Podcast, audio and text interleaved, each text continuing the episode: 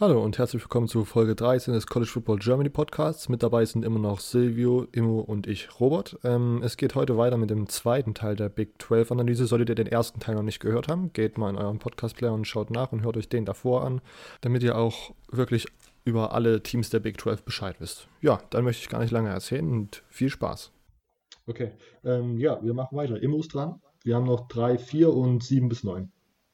Mm, Dann nehme ich erstmal die 3. Die drei, wir sind bei den Texas Longhorns. Zweiter in der Big 12 mit einem Conference Record von 7-2 und einem Overall Record von 10-4. Ja, ähm, auf jeden Fall starke Saison, ne? Also es wird immer besser mit Texas. Mhm. Ähm, ein 10-4 ist schön, ein 7-2 in der Conference ist auch schön. Ähm, da kann man sich denken, 2019 kann noch schöner werden. Ähm, aber wir sind erstmal bei 2018.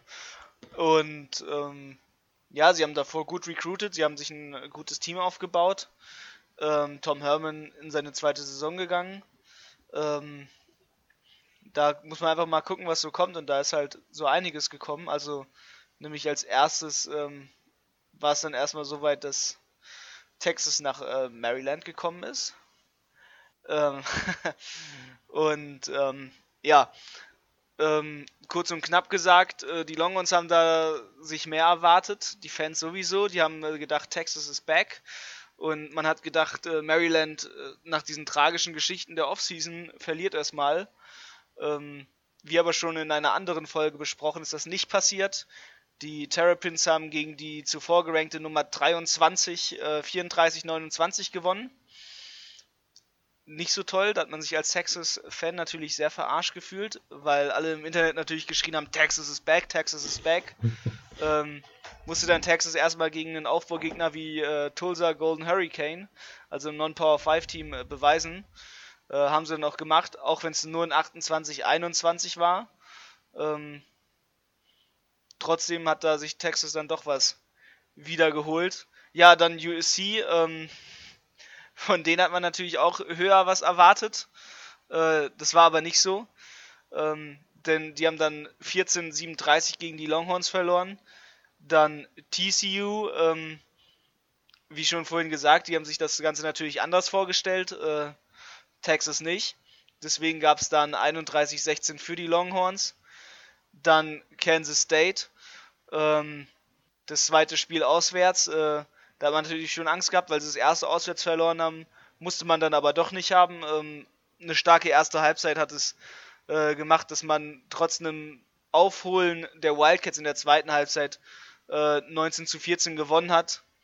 Der hat einfach die Defense dann gehalten am Ende. Ähm, das war halt dann schon ganz gut. Ja, dann kam Oklahoma. Ähm, das war ein schönes Spiel, wenn man äh, sich zuvor den ganzen Internet-Beef, den die äh, Oklahoma und Texas-Fans gerne im Internet gegeneinander haben.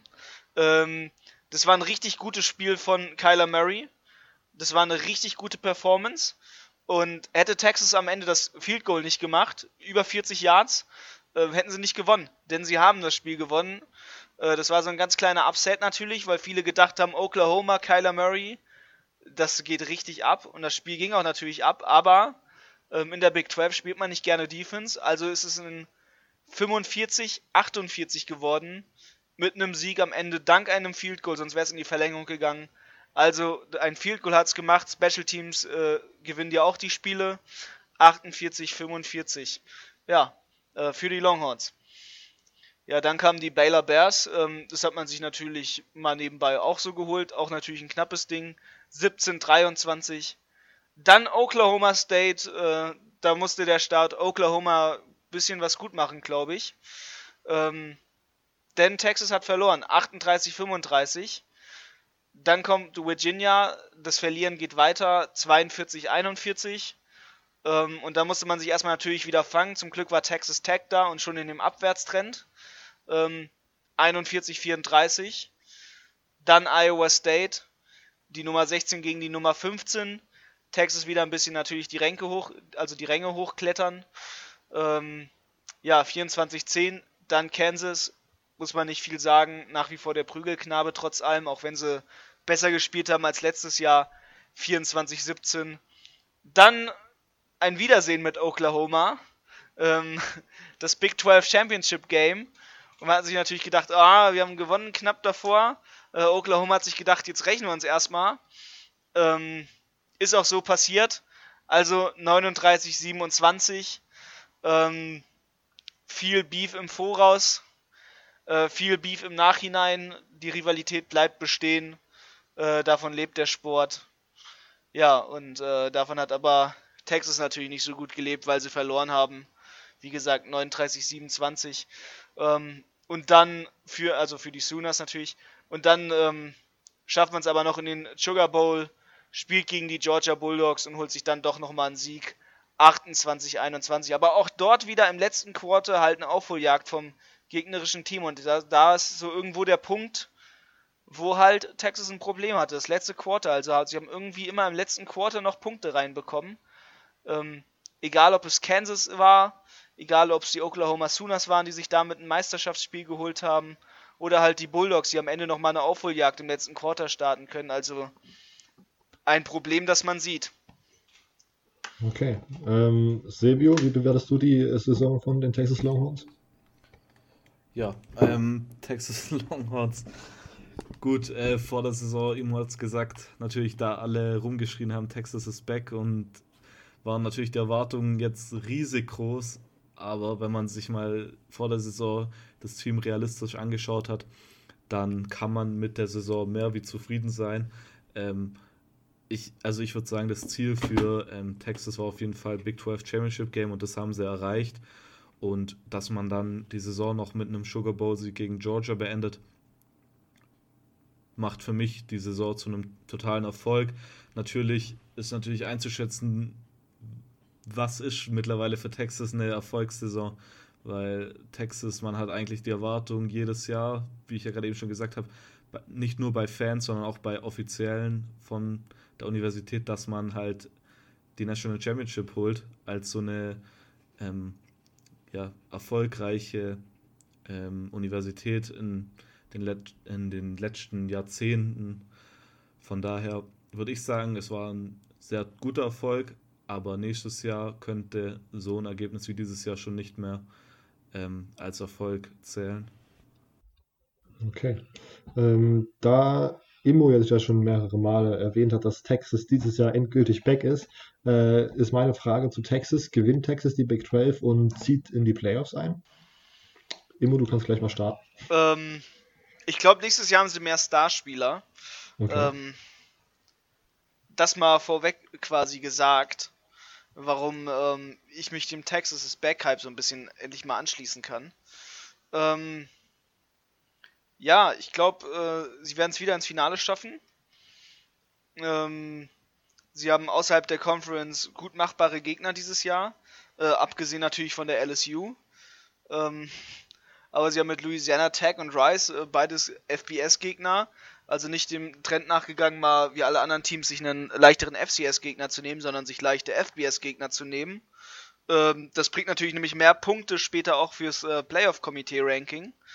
Ähm, aber wenn man halt sieht, dass andere Teams halt ein bisschen schwächer sind und man dann zum Beispiel auswärts gegen West Virginia spielen muss und dann halt, wie wir schon im Voraus gesagt haben, West Virginia man eher erwartet, dass sie eine nicht so starke Saison spielen, ähm, dann hat Texas gute Chancen, halt, wenn man einfach mal schaut, wo sie halt dieses Jahr alles nämlich auswärts spielen müssen. Sie haben die schweren Spiele alle zu Hause. Egal ob Oklahoma, egal ob Kansas, ähm, egal ob LSU. Ja, sie haben halt wirklich, also eigentlich die eher schwereren Gegner zu Hause bei sich. Und dann sind sie halt eher bei Teams wie West Virginia oder Baylor oder TCU halt auswärts. Ähm, das kann was werden. Und ähm, sie haben unglaublich gut recruited, sage ich ähm, ganz klar. Und aufgrund dessen wird es spannend und ähm, es wird sehr interessant werden auf jeden Fall. Und Texas is back wer weiß. Das müssen sie einen zeigen, aber im Voraus kann man es aktuell gut sagen. Texas is back. Ja. Okay. Äh, äh, Silvio, würdest du da zustimmen? Auch durch schedule-technische Gründe einfach, dass sie da eine sehr gute Chance haben, dieses Jahr äh, die Big 12 zu gewinnen und auch in die Playoffs einzuziehen? Ja, also man hat ja auch mit Sam Ellinger mittlerweile einen Quarterback, der jetzt erfahren ist und auch die Recruits von nicht jetzigen, sondern die ein Jahr davorigen, da hat man ja sehr stark recruited. Die kommen jetzt auch mit mehr Erfahrung in die Saison und ja, also ich glaube auf jeden Fall, dass sie die Big 12 gewinnen werden und ja, Playoffs-Team können sie auf jeden Fall auch werden. Ist natürlich eher die Frage, wie ähm, das College Football Playoff Committee ähm, die Big 12 bewertet. Aber ich glaube, dass sie es auf jeden Fall in die Playoffs schaffen können und schaffen werden. Alles klar. Gut, dann Texas haben wir geschafft. Wir sind jetzt äh, bei Silvio wieder und wir haben noch die Zahlen 4 und 7 bis 9. Dann nehme ich die 9.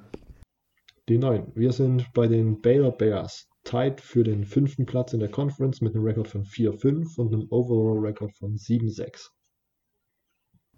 Die Baylor Bears auf jeden Fall das ähm, am besten, sich selbst am besten, am meisten verbesserte Team im ganzen College Football, die One College Football vermutlich.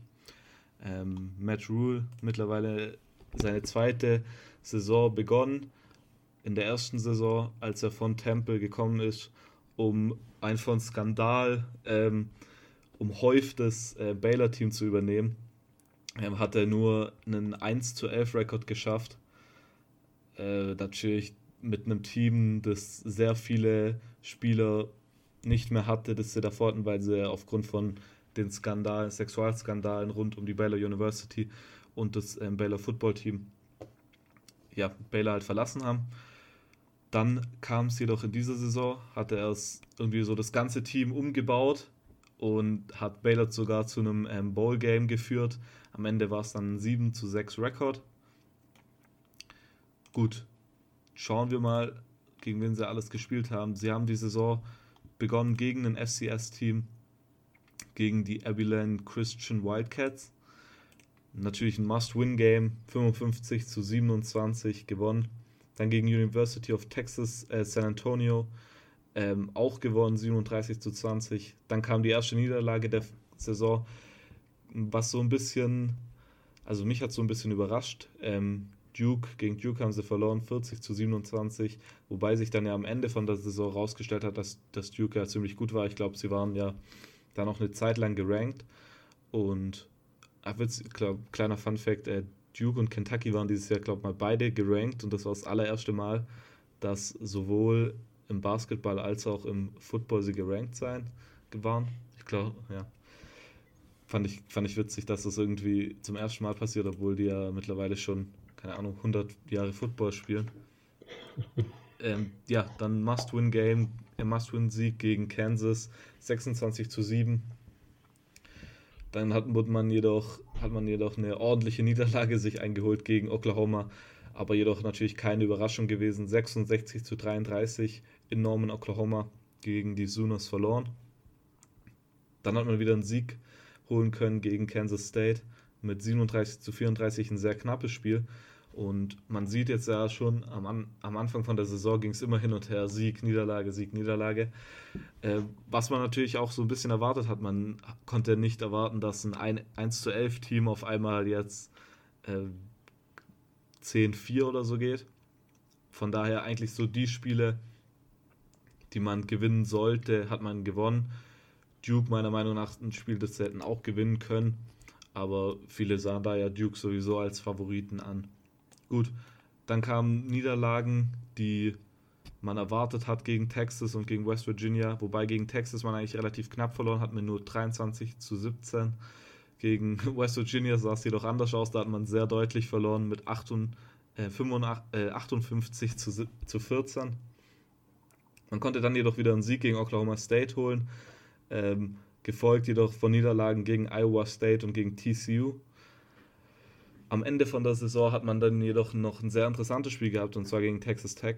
Ich habe es gerade vorhin schon, als ich ähm, über Texas Tech geredet habe, erwähnt.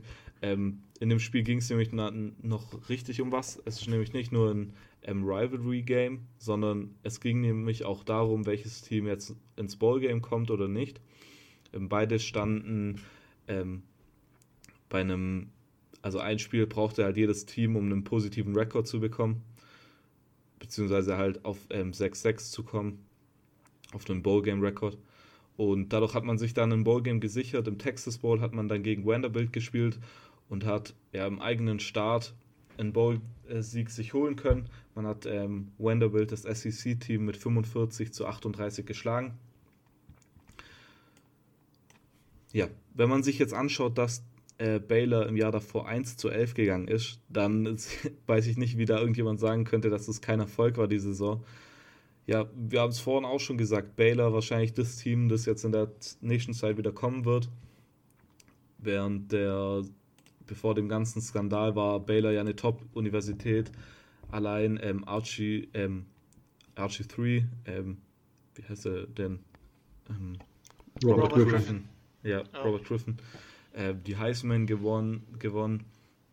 Und man hatte damals auch ein relativ starkes Team mit Art Briles als Head Coach. Und ich glaube, dass in den kommenden Jahren Baylor auch wieder auf das Niveau kommen kann und auch wird. Äh, man hat recruited jetzt letztes Jahr sehr, sehr gut sogar. Man hatte die viertbeste Recruiting Class in der Big 12. Man hat einen jungen Quarterback geholt und ja, also ich glaube, Baylor wird auf jeden Fall in den nächsten Jahren, ich habe es ja vorhin schon gesagt, wahrscheinlich das äh, dritte oder viertbeste Team wieder in Texas werden. Und ja, ich weiß nicht, was habt ihr da noch zu Baylor zu ergänzen? Also, außer da, also ich finde auf jeden Fall, wie gesagt, Top-Team. Äh, dass sie es so rumdrehen konnten, hat mich dann doch überrascht. Ich dachte, dass sie auf jeden Fall besser werden als das Jahr davor, aber dass sie gleich in Bowl-Game kommen, hat mich dann doch ein bisschen überrascht. Ja, also um, mich, mich auch tatsächlich. Ein sehr, einer der größten Turnarounds ist Immo. Was denkst du auch? Ja, also ich finde es ich find's, ähm, mega super, dass sie halt ähm, quasi es wieder geschafft haben, ja aus diesem Sexskandal, der halt wirklich da war, ähm, jetzt langsam rauszukommen. Also man darf das Ganze natürlich nicht vergessen, was da passiert ist. Ähm, aber das ist halt das, das ein gutes Footballteam halt es wieder schafft, ein gutes Footballteam zu sein. Äh, das ist ganz gut. Äh, was man übrigens zu Baylor sagen kann, äh, Sean Oakman äh, wurde ja von seinen Anklagen freigesprochen. Wenn man Baylor-Spieler hier erwähnt, äh, dann kann man das natürlich auch schnell noch erwähnen. Ja, ähm, ansonsten natürlich sehr gut. Äh, und Matt Rule ist natürlich, äh, der Head Coach ist ein klassischer ehemaliger Temple Head Coach, äh, der es bei einem anderen College zu noch mehr quasi bringt. Ähm, zur Erklärung, ähm, die Temple University ist eher eine kleinere Non-Power 5 Uni und die schafft es äh, konstant alle zwei, drei Jahre ihren Head Coach an ein größeres College zu verlieren. Weil ähm, immer wenn da eigentlich ein Coach ist, kann man schon erwarten, dass der in den nächsten Jahren bei einem Power 5 College landet. Okay. Ähm, ja, also wir sehen sozusagen alle die Zukunft von Baylor recht rosig und deswegen wäre meine Frage, ob schon nächstes Jahr der Platz 3 in der Big 12 eine Möglichkeit wäre. Silvio? Oh Gott, das ist natürlich schwierig. Ähm, ich glaube, nächstes Jahr Platz 3 wird an Iowa State gehen. Wahrscheinlich werden okay. sie aber mit ähm, West Virginia so um den Platz 4 äh, kämpfen, wenn West Virginia besser spielt, als ich es erwarte. Sonst sehe ich Baylor nächstes Jahr auf dem vierten Platz erstmal. Platz 3 wird noch zu hoch sein, also Iowa State ist da schon noch ein bisschen stärker. Okay. Äh, Immo, siehst du das auch ähnlich, dass dieses Jahr noch ein bisschen zu früh ist für das Angreifen der Spitze? Hm, weiß ich gar nicht, weil ich habe ja schon gesagt, ich sehe ja Baylor als mein äh, Top-3-Team in Texas. Mhm. Und aufgrund dessen, dass Texas AM natürlich nicht in der Big 12 spielt, ähm, sehe ich da schon eine gute Chance. Also ich, äh, Oklahoma und Texas sehe ich ganz klar im Platz um Kampf 1 und 2. Und mhm. dann kann ich mir schon vorstellen, dass äh, Baylor auf jeden Fall mit um Platz 3 kämpfen wird. Okay, gut. Ähm, ja, damit wären wir auch mit Baylor durch. Ähm, es ist wieder Immo an der Reihe und wir haben noch äh, die Zahlen 4, 7 und 8. Dann nehme ich mal die 4. Die 4. Wir sind beim Punching Bag der Big 12. Wir sind bei den Kansas Jayhawks. Ähm, Zehnter, also der letzte sozusagen in der Big 12. Äh, 1-8 Conference Record und dann 3-9 Overall. Oh, schön. ähm, ja, Kansas Jayhawks. Ähm, letztes Jahr, also man muss halt davor sagen, äh, die Kansas Jayhawks hatten es geschafft, äh, 2015 äh, sich offiziell den Ruf der Cleveland Browns erarbeitet zu haben. Und wenn man so die letzten zehn Jahre zurückblinkt, äh, zurückblickt, äh, dann haben sie diesen Ruf zu Recht. Also sie haben wirklich konstant die letzten Jahre, die man zurückblicken kann, also seit wirklich seit Ewigkeiten immer negative Saisons gespielt. Also ich glaube, so die letzte positive Saison von denen war 2008. So, seit, also seit 2009 hat Kansas, ähm, ich glaube, all sein Geld einfach noch mehr in seine sehr gute Basketballabteilung gesteckt, ähm, um da was zu reißen, statt halt in den Football zu investieren, weil es ja auch die Kansas State gibt. Ähm, aufgrund dessen ist es alles halt nicht so rosig ähm, im Staate Kansas. Ähm, ja, also wegen Football kennt man sie auf jeden Fall nicht. Und Kansas hat da jahrelang ähm, massiv zu beigetragen. Also sie haben es halt geschafft, äh, eine 46 Spiele lange Losing Streak zu haben. Ähm, alleine das ist schon beeindruckend. Also sie haben es halt geschafft, halt, ähm, warte, wann war denn das? Ähm, ja, also genau, sie haben einen 64 Game Road Losing Streak. Genau, also sie haben die letzten 64 Auswärtsspiele verloren. Ähm, und sie hatten das letzte Mal Back-to-Back -back Wins gegen einen FBS-Gegner in 2009. Ähm, das sagt einiges. Und wenn man dann auf die Saison guckt mit einem 3-9 Overall und einem 1-8 äh, in der Conference, dann sagt das noch mehr halt ähm, über Kansas. Und da braucht man gar nicht äh, ansonsten groß weiterreden. Die haben halt einfach mega abgekackt. Ja, und dann kommen wir mal zu den Spielen natürlich. Ähm, ja, am Anfang äh, die erste Blamage quasi schon direkt. Ähm, die Nichols Colonels. Ähm, der Name sagt einem jetzt ja, wahrscheinlich nix.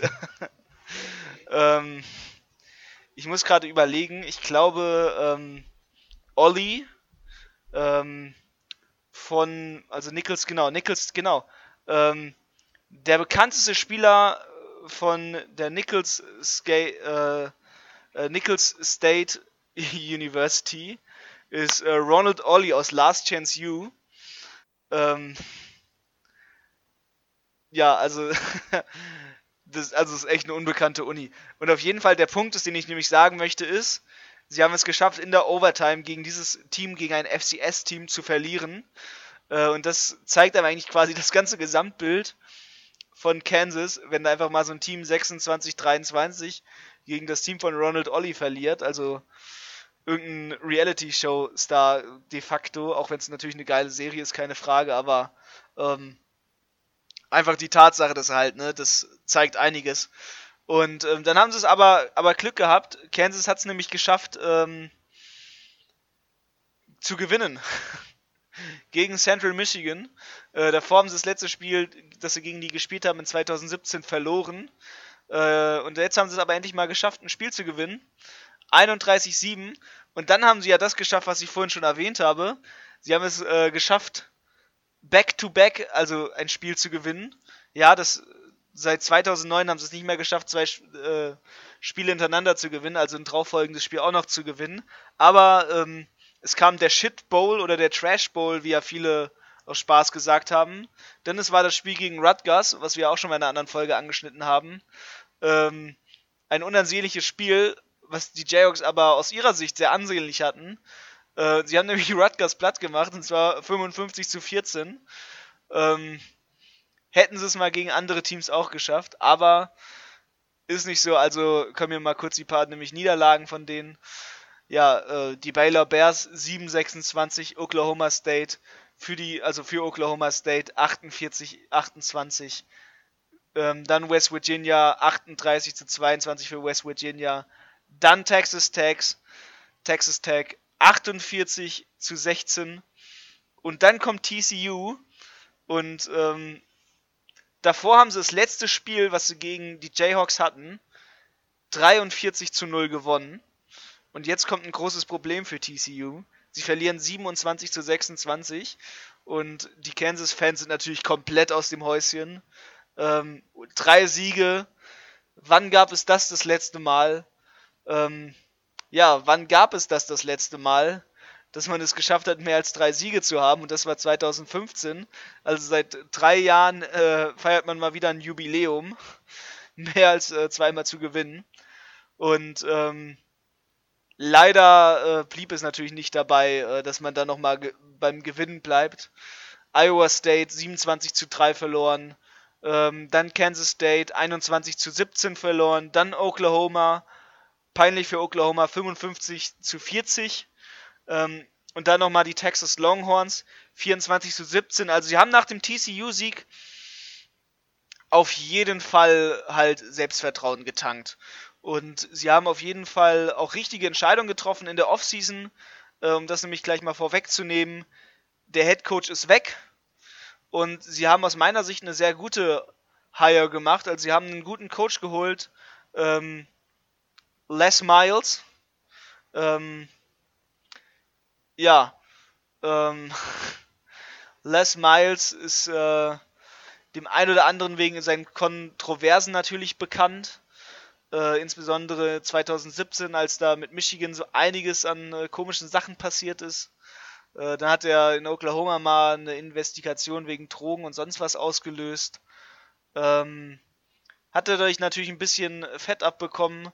Ähm, dann hat er natürlich bei LSU ähm, aber die letzten Jahre, also war er da bis 2016 und dort hat er immer Winning Seasons gehabt, bis äh, dann 2016 das Ganze irgendwie ein bisschen zu bunt wurde und er da rausgeschmissen wurde. Und jetzt natürlich bei Kansas äh, die Chance hat, nochmal sein ultimatives Comeback zu starten, nachdem er drei Jahre nicht mehr im Football aktiv war.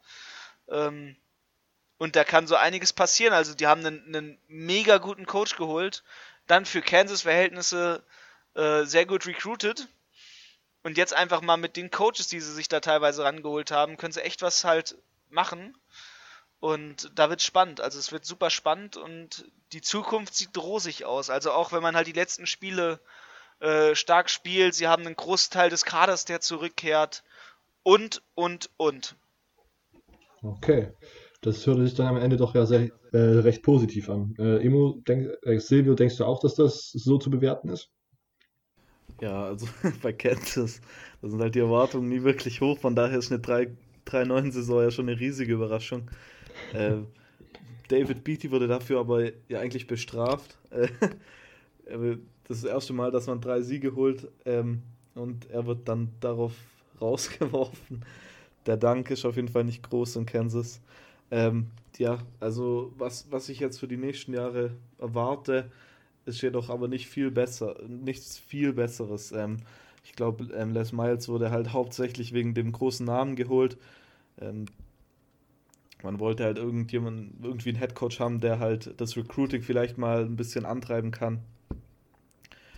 Ja, also Kansas, ich weiß nicht, ob, ich glaube nicht, dass es in den nächsten Jahren jetzt aber irgendwie mal ein Team wird, das Richtung 500 wieder gehen wird, also irgendwie 6-6 oder so spielen wird ähm, sondern ich glaube, dass sie da auch in Zukunft ähm, auch mit Les Miles als Head Coach ähm, weiter unten mitspielen werden. Vor allem, weil Les Miles hat ja den ehemaligen Auburn Offensive Coordinator als, als sein Offensive Coordinator geholt und dann irgendwie nach, nach zwei Wochen ist er direkt wieder gegangen.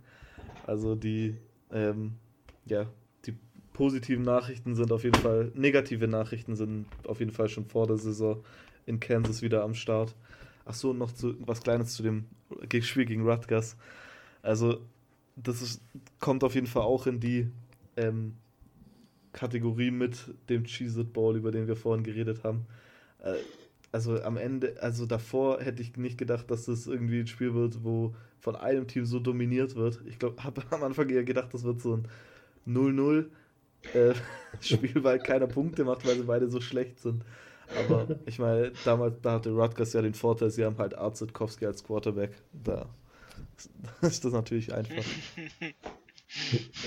Okay, gut, ja, ähm, ich will mich da gar nicht, ich will da gar nicht so viel ergänzen, weil das eigentlich schon alles gesagt ist, dass der größte Move äh, in der Offseason ist offensichtlich Les Miles. Äh, ob das nun äh, positive, einen, irgendwie einen positiven Einfluss auf das Spiel hat oder ob das tatsächlich nur einfach so ein PR-Move ist, das wird sich äh, ja dann in Zukunft herausstellen.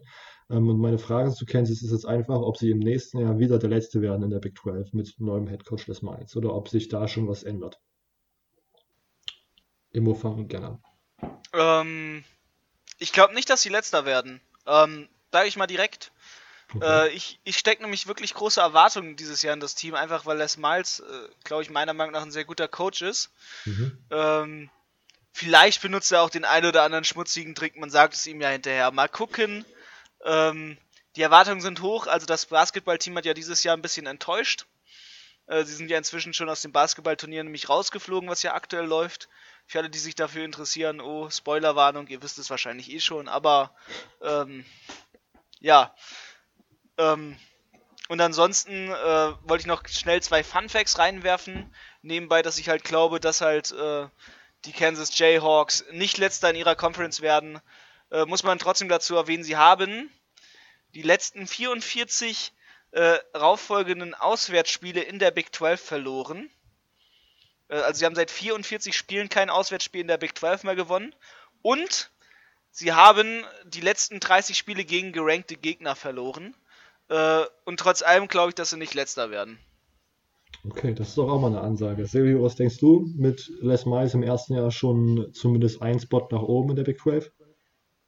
Äh, nee, also auf keinen Fall. Ich weiß ja nicht, welches Team noch schlechter sein sollte als Kansas. Äh, ich glaube nicht, dass ähm, Baylor so absinkt, dass sie äh, den Platz von Kansas einnehmen oder Texas Tech. Also ich sehe es irgendwie nicht. Ähm, also ich weiß kein Team, das vielleicht schlechter sein könnte als Kansas. Deshalb gehört Kansas der letzte Platz auch weiterhin. Okay, gut, da war nochmal ein bold Statement von Silvio. Da kommen wir bestimmt drauf zurück, wenn die nächste Saison vorbei ist, um nochmal zu schauen, wie unsere Predictions denn so ausgegangen sind. Ähm, gut, Kansas auch abgehakt. Wir haben jetzt noch äh, die Nummer 7 und 8 und Silvio ist an der Reihe. Äh, dann nehme ich die 8. Die 8, das ist perfekt. Ähm, wir sind bei den Kansas State Wildcats, tied äh, auf dem siebten Platz mit einem Conference Record von 3-6 und einem Overall Record von 5-7. Ja, bei den Kansas State ähm, Wildcats geht nach dieser Saison, nach letzter Saison, also mit der angehenden Saison, eine Ära zu Ende. Ähm, Bill Snyder hat sein ähm, Retirement bekannt gegeben.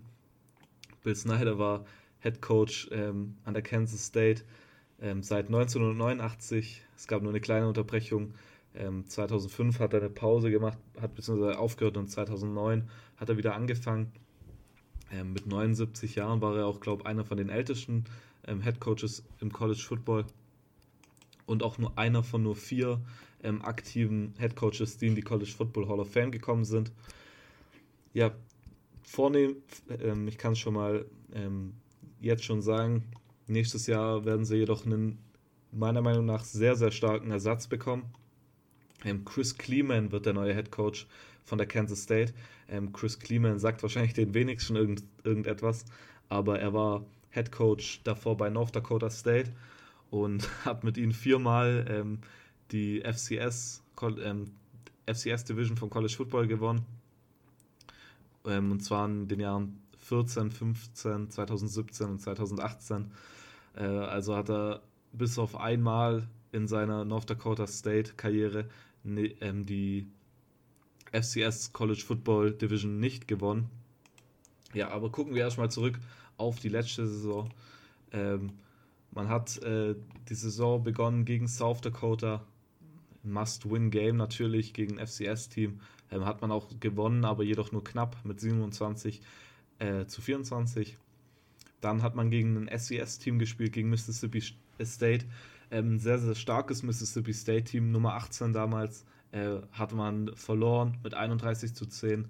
Man konnte dann jedoch wieder einen Sieg holen gegen ähm, die University of Texas San Antonio.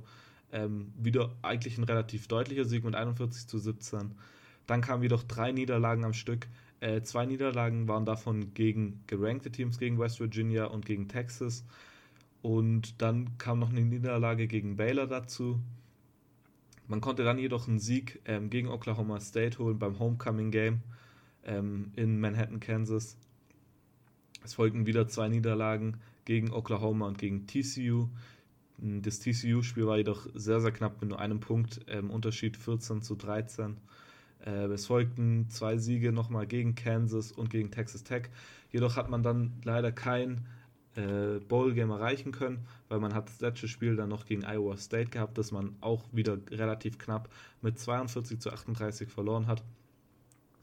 Meiner Meinung nach sehr schade, dass äh, man kein Bowl-Game mehr erreicht hat, weil Bill Snyder, es war halt seine letzte Saison und ich hätte es ihnen sehr gegönnt, dass sie da noch in ein Bowl-Game gekommen wären. Vor der Saison, ähm, ähm, nee, doch, vor der Saison, sorry, äh, vor der Saison hat ähm, Bill Snyder sogar noch seinen Vertrag verlängert für fünf Jahre, was ihn ja als Head Coach, ähm, wenn er den Vertrag erfüllt hätte, bis er 84 ist zum Head Coach gemacht. Äh, hat sich dann jedoch dazu entschieden, nach der Saison ähm, sein, seine Trainerkarriere zu beenden. Er hat seine Trainerkarriere mit einem Rekord von 215 zu 117 zu 1 beendet, war 27 Saisons Head Coach und äh, was viel, auch viele nicht wissen, ähm, das Stadion von Kansas State war sogar nach ihm benannt. Und ob das, obwohl er ja noch aktiver Head Coach war, ist, äh, Bill, Snyder, äh, Bill Snyder Family Stadium.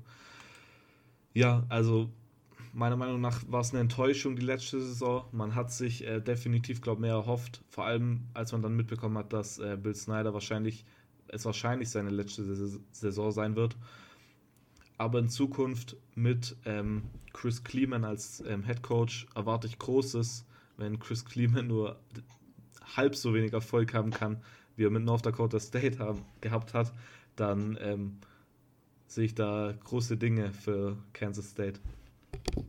Alles klar. Ähm, Immo, wirst du zustimmen, dass die letzte Saison vielleicht so eine kleine Enttäuschung war und äh, auf jeden Fall hohe Erwartungen gesetzt? Sind bei dir auch hohe Erwartungen erweckt worden durch den neuen Coach-Hire? Ähm, ja, auf jeden Fall durch die neue Coaching-Hire. Ähm, große Erwartungen. So ganz verliert man ja nicht Bill Snyder. Auch ähm, sein Sohn zum Beispiel ist der Athletic Director äh, in Sachen Football. Ähm, ja, ansonsten, also ein bisschen, die Saison war natürlich ein bisschen enttäuschend. Also ich glaube, äh, viele waren natürlich enttäuscht, dass man halt einfach das letzte Spiel verloren hat und dadurch nicht äh, noch die Chance hatte auf ein Bowl-Game. Ähm, trotz allem natürlich äh, geht eine riesen Ära zu Ende. Also ich glaube, viele Leute sind sehr enttäuscht, weil es ist halt einfach so eine Konstante in ihrem Leben gewesen, so ähm, halt, ne, Bill Snyder seit Ewigkeiten bei Kansas State. Ähm, aufgrund dessen kann man trotz allem natürlich positiv in die Zukunft blicken, weil das, was Chris Kleeman da in North Dakota geleistet hat, das ist halt einfach beeindruckend. Also okay. keine Frage. Ich meine, viermal die Meisterschaft holen und nur einmal die nicht zu holen, weil man im Halbfinale ausgeschieden ist. Also, da braucht man sich nicht für schämen. Absolut nicht. Okay, ähm, alles meiner Meinung nach schon gesagt. Dieser Coachingwechsel auch hier wieder also das größte Event in der Offseason. Und auch ich bin da sehr gespannt, wie das ausgehen wird, weil ich auch äh, viel von dem neuen Coach halte, der bei North Dakota halt wirklich fast alles einfach gewonnen hat, was es zu gewinnen gab in der FCS. Ähm, ja, und deswegen meine Frage, wird 2019 äh, 20 dann schon einen positiven Rekord geben? Ja. okay. Dann antworte ich mal zuerst ja, ich ja. glaube schon. Ähm, die werden stark spielen und ich glaube, so wird das auch äh, kommen. Okay, äh, Silvio, denkst du auch positiver Rekord in 2019 schon möglich? Äh, ja, positiver Rekord möglich. Ein Bowl-Game sage ich äh, zu 95 Prozent. Ähm, okay. Positiv dann, ja, also ich glaube, das Wichtigste wird erstmal ein Bowl-Game zu erreichen und das werden sie auf jeden Fall schaffen. Alles klar. Gut, ähm, dann sind wir jetzt schon beim letzten Team angelangt und ich bin tatsächlich irgendwie so ein bisschen überrascht von uns, dass wir das unterbewusst immer so gut timen, dass wir den Champion immer als letztes oder vorletztes Team besprechen in unseren äh, Podcast-Aufnahmen. Also wir ich habe ja immer das leichte Gefühl, dass du das so mit Absicht machst, ne? ja. Aber es ist ein erstaunliches Timing, ja. Das stimmt. Ähm, das wir, ist krass. Ähm, sind bei Nummer 7 Oklahoma, bei den Oklahoma Sooners. Ähm, sie war, haben die Big 12 gewonnen mit einem Conference Record von 8-1 und einem Overall Record von 12-2. Äh, Immos an der Reihe, du analysierst mal bitte die Oklahoma Sooners. Ja, ähm, gerne die Oklahoma Sooners. Ähm, wer hat es denn erwartet? Am Ende der Saison waren sie im AP Poll auf Rang 4. Ich glaube, so stark hat sie keiner einfach äh, im Voraus gesehen. Äh, sie waren letztes Jahr natürlich schon mal in den Playoffs, aber dass halt die Leute erwarten, dass es halt nochmal passiert, äh, das ist schon, ist schon ein Ding, ne? Also das ist schon schwer. Und es war einfach eine schöne Saison. Es hat mega viel Spaß gemacht zuzugucken. Äh, es hat viel Spaß gemacht, immer wieder den ganzen Bass und alles Mögliche um Kyler Murray herum zu erleben. Ähm, einfach wie viel darüber geredet wurde, wie groß er denn nun wirklich ist. Äh, ist er 5'10 oder ist er 5'9? Äh, ist er wirklich angeblich äh, unter 6 Feet? Ähm, also es war einfach drumherum, war halt viel los, man hat viel über das Team geredet, man ist gar nicht drumherum gekommen, äh, auch nebenbei nicht was vom Quarterback mitzubekommen. Also anscheinend ist er übrigens äh, 5'10, ne? 1,78. Äh, für alle, die jetzt gleich losgoogeln wollen. Äh, man wird ihn jetzt demnächst im NFL-Draft sehen. Und ähm, man wird ihn sehr hoch dort wahrscheinlich trotz allem picken, trotz seiner Größe. Und äh, das ist auch ein Grund, warum Oklahoma State so eine gute Saison gespielt hat. Und ähm, wenn man mal reinschaut, sieht man es natürlich schon direkt am Anfang, wenn man dann gegen Florida Atlantic spielt, äh, die vor allem für ihren Head Coach bekannt sind. Und äh, das dann aber auch wahr. Äh, dort ist nämlich Lane Kiffin äh, bekannt von Alabama. Äh, ja, ähm, 63-14. Äh, direkt mal gut losgelegt. Direkt mal gut den einen reingedrückt. Ähm, und so macht die Saison natürlich Spaß, wenn man starke und schöne Spiele hat. Äh, gegen UCL genau dasselbe, also gegen UCLA 49-21. Dann in der Conference die Nummer 5 Oklahoma Sooners gegen die Iowa State 37-27. Wieder Kyler Murray, äh, ja, wieder Kyler Murray, wieder stark. Ähm, dann gegen die Army ähm, 28-21. Dort ist man ein bisschen in Strauche natürlich gekommen. Äh, lag vor allem daran, dass Army äh, im Nachhinein ein bisschen mehr mit den Punkten aufgeholt hat. Äh, aber Overtime kein Problem, holt man mal, wenn man Oklahoma heißt. Anscheinend klappt das. Ähm, hat es nämlich 28-21. Dann die Baylor Bears 66-33.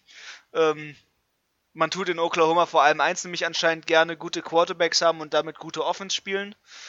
Ähm, dann kam das Spiel gegen Texas.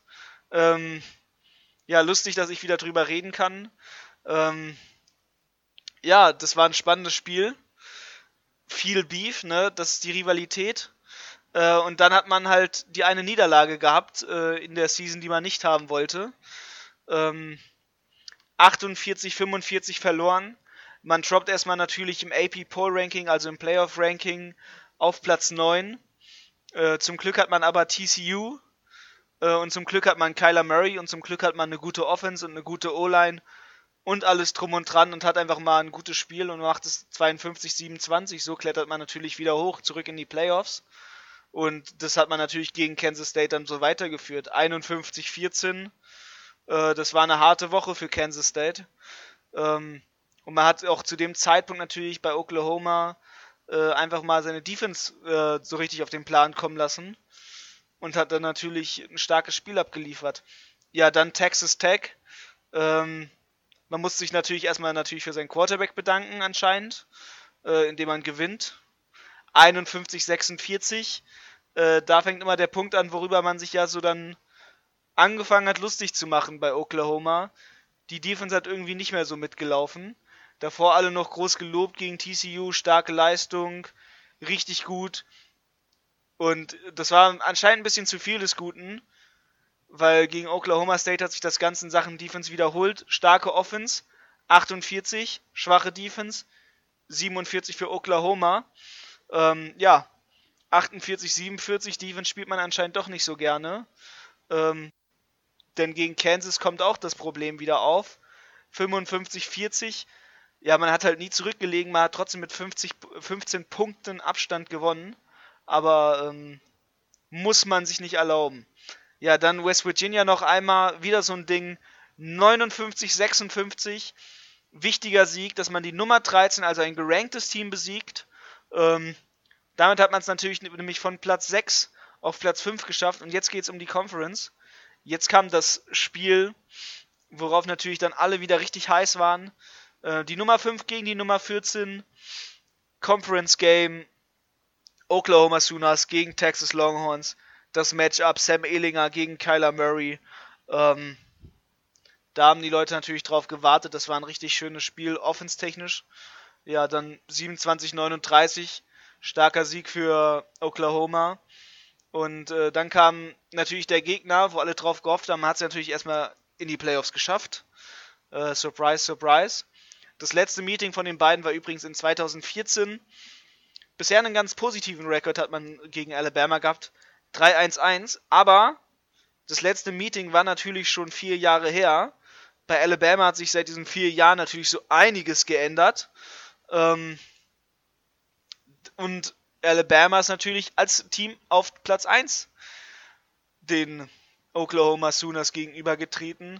Äh, das Matchup in Miami Gardens ähm, ging dann natürlich nicht so gut aus für Oklahoma. Ähm, Alabama hat einfach den besseren Start gehabt, am Anfang mit 21 Punkten angefangen. Äh, Oklahoma hat natürlich nochmal mit Punkten nachgelegt, aber 11 Punkte Abstand konnte man dann doch nicht aufholen. Und so kam dann doch das äh, enttäuschende Saison aus für die Oklahoma Sooners, wo so viele Leute noch viel mehr erwartet haben. Aber Alabama war da, die Teams im Süden sind einfach noch ein bisschen stärker. Ähm, 45, 34. Alabama, äh, wir wissen ja alle, wie die Saison ausgegangen ist. Äh, am Ende, ich glaube, gefühlt jeder College Football Fan hat ja das Endgame gesehen, also das Finale um die College Championship und dementsprechend weiß man ja auch, dass Alabama gewonnen hat, also 45, 34. Äh, ansonsten eine sehr starke Saison von Oklahoma. Mal schauen, wie jetzt die Quarterback-Situation aussieht. Ich habe ja schon gesagt, äh, ich habe ja schon so schön versprochen, dass es auch noch einen Contender gegen Jalen Hurts geben wird. Ähm, mal gucken, was da so kommt. Äh, ich bin sehr gespannt. Alles klar. Ähm, Silvio, wie bewertest du die vergangene Saison von Oklahoma? Ja, also ich glaube, dass die Erwartungen auf jeden Fall erreicht wurden. Ähm, Big 12 gewonnen, ähm, College Football Playoffs erreicht. Ähm, dann natürlich unglücklich, ja, natürlich direkt in der ersten Runde ausgeschieden gegen Alabama. Aber eigentlich keine große Überraschung. Ich weiß, viele hatten ähm, Oklahoma und äh, gesehen, dass sie ähm, Alabama besiegen würden, aber ist dann natürlich nicht so gekommen, weil Alabama halt genau das gestoppt hat, was äh, Oklahoma am besten kann, und zwar die Offense halt. Ähm, aber ich weiß nicht, also ich finde es eine gute Saison gewesen. Natürlich diese Niederlage gegen Texas in ähm, Woche 7, äh, oder wann war es? Woche 6 war es. Ähm, hätte natürlich nicht sein müssen, weil dann hätten sie wahrscheinlich auch als äh, Nummer 2 Team oder als Nummer 3 Team reingekommen und hätten dann, ja, vielleicht äh, gegen Clemson oder so bessere Chancen gehabt, auch wenn natürlich Clemson am Ende die College Football Playoffs gewonnen hat. Ähm, aber wer weiß. Ja, aber ich weiß nicht, also ich glaube, dass die auf jeden Fall alle zufrieden sein können damit, weil ja, ich, also ich weiß nicht, mit einer, mit einer Defense, äh, Oklahoma hat zwar eine relativ gute Defense für äh, Big 12-Verhältnisse, aber auf SEC-Level Defense ist er halt nicht und glaube, dann kann man auch nicht höher rausgehen. Von daher kann man da mit mehr als zufrieden sein. Okay. Ja, dem kann ich mich nur anschließen. Ich glaube, die Erwartungen wurden da vielleicht sogar so ein bisschen übertroffen, weil man ja nicht so, vielleicht gar nicht so hundertprozentig sicher war, wie krass Kyler Murray sein wird und wie groß das, der, der, der Unterschied zwischen ähm, Heisman-Winner ähm, Baker Mayfield und ähm, Kyler Murray dann ist. Aber das war dann auf jeden Fall nicht groß, dass die, diese, diese Lücke da, weil ja im Endeffekt auch Kyler Murray die Heisman Trophy gewonnen hat. Ähm, ja, was ich noch interessant finde, sie haben den Number One, Number Three Wide Receiver äh, in den USA in ihrer Class of 2019, also offensive Firepower, äh, Power, Firepower ja. äh, ist auf jeden Fall am Start. CD Lamb ist ja auch noch einer der krassen Wide Receiver, die nächstes Jahr, glaube ich, nochmal zurückkommen. Ähm, ja, und sonst, ich finde diese QB-Situation da wirklich sehr interessant. Ähm, wenn das irgendwie so eintreten sollte, dass Jalen Hurts dann Starter wird äh, und äh, Spencer Rattler dann erstes Jahr dann redshirtet, das fände ich eine äh, sehr optimale Version, weil man dann Spencer Rattler sozusagen schon ranführen kann und der nimmt, übernimmt dann einfach nächstes Jahr, wenn dann Hurts seine letzte Saison schon gespielt hat. Ähm, das finde ich äh, sehr interessant, dass man sozusagen diese QB-Qualität äh, einfach die ganze Zeit weit oben hält. Und darauf zieht auch meine Frage ab: Wird Jalen Hurts äh, der dritte Heisman-Gewinner in Folge für Oklahoma? Imo hat es äh, ja schon einmal gesagt. Imo hat, ich weiß es noch ganz genau, Imo hat einmal gesagt, dass Jalen Hurts dieses Jahr die Heisman gewinnt. Oder auf jeden Fall ganz oben mit dabei ist. Ja. Aber ich habe auch gesagt, dass er, äh, falls der Incoming Quarterback äh, mitspielt, natürlich sehr großen Druck haben wird. Ähm, mal gucken, er ist für mich ganz oben dabei nach wie vor. Äh, Jalen Hurts ist ein fantastischer Quarterback und charakterlich sehr starker Spieler. Das stimmt. Okay, und äh, Silvio, würdest du, dem dich, äh, würdest du dich anschließen oder denkst du, dass äh, Trevor Lawrence von äh, Clemson da so weit die Nase vorn hat, dass Jalen Hurts im Grunde eigentlich kaum Chancen hat auf die Heisman? Ich weiß, also ich würde jetzt nicht sagen, dass das ein äh, Kampf ist nur zwischen äh, Jalen Hurts und ähm, Trevor Lawrence. Also ich glaube, dass äh, Jalen Hurts schon, wenn er äh, Starter wird, ähm, oben mitspielen wird, aber ich glaube nicht, dass er die Heisman am Ende auch gewinnen wird.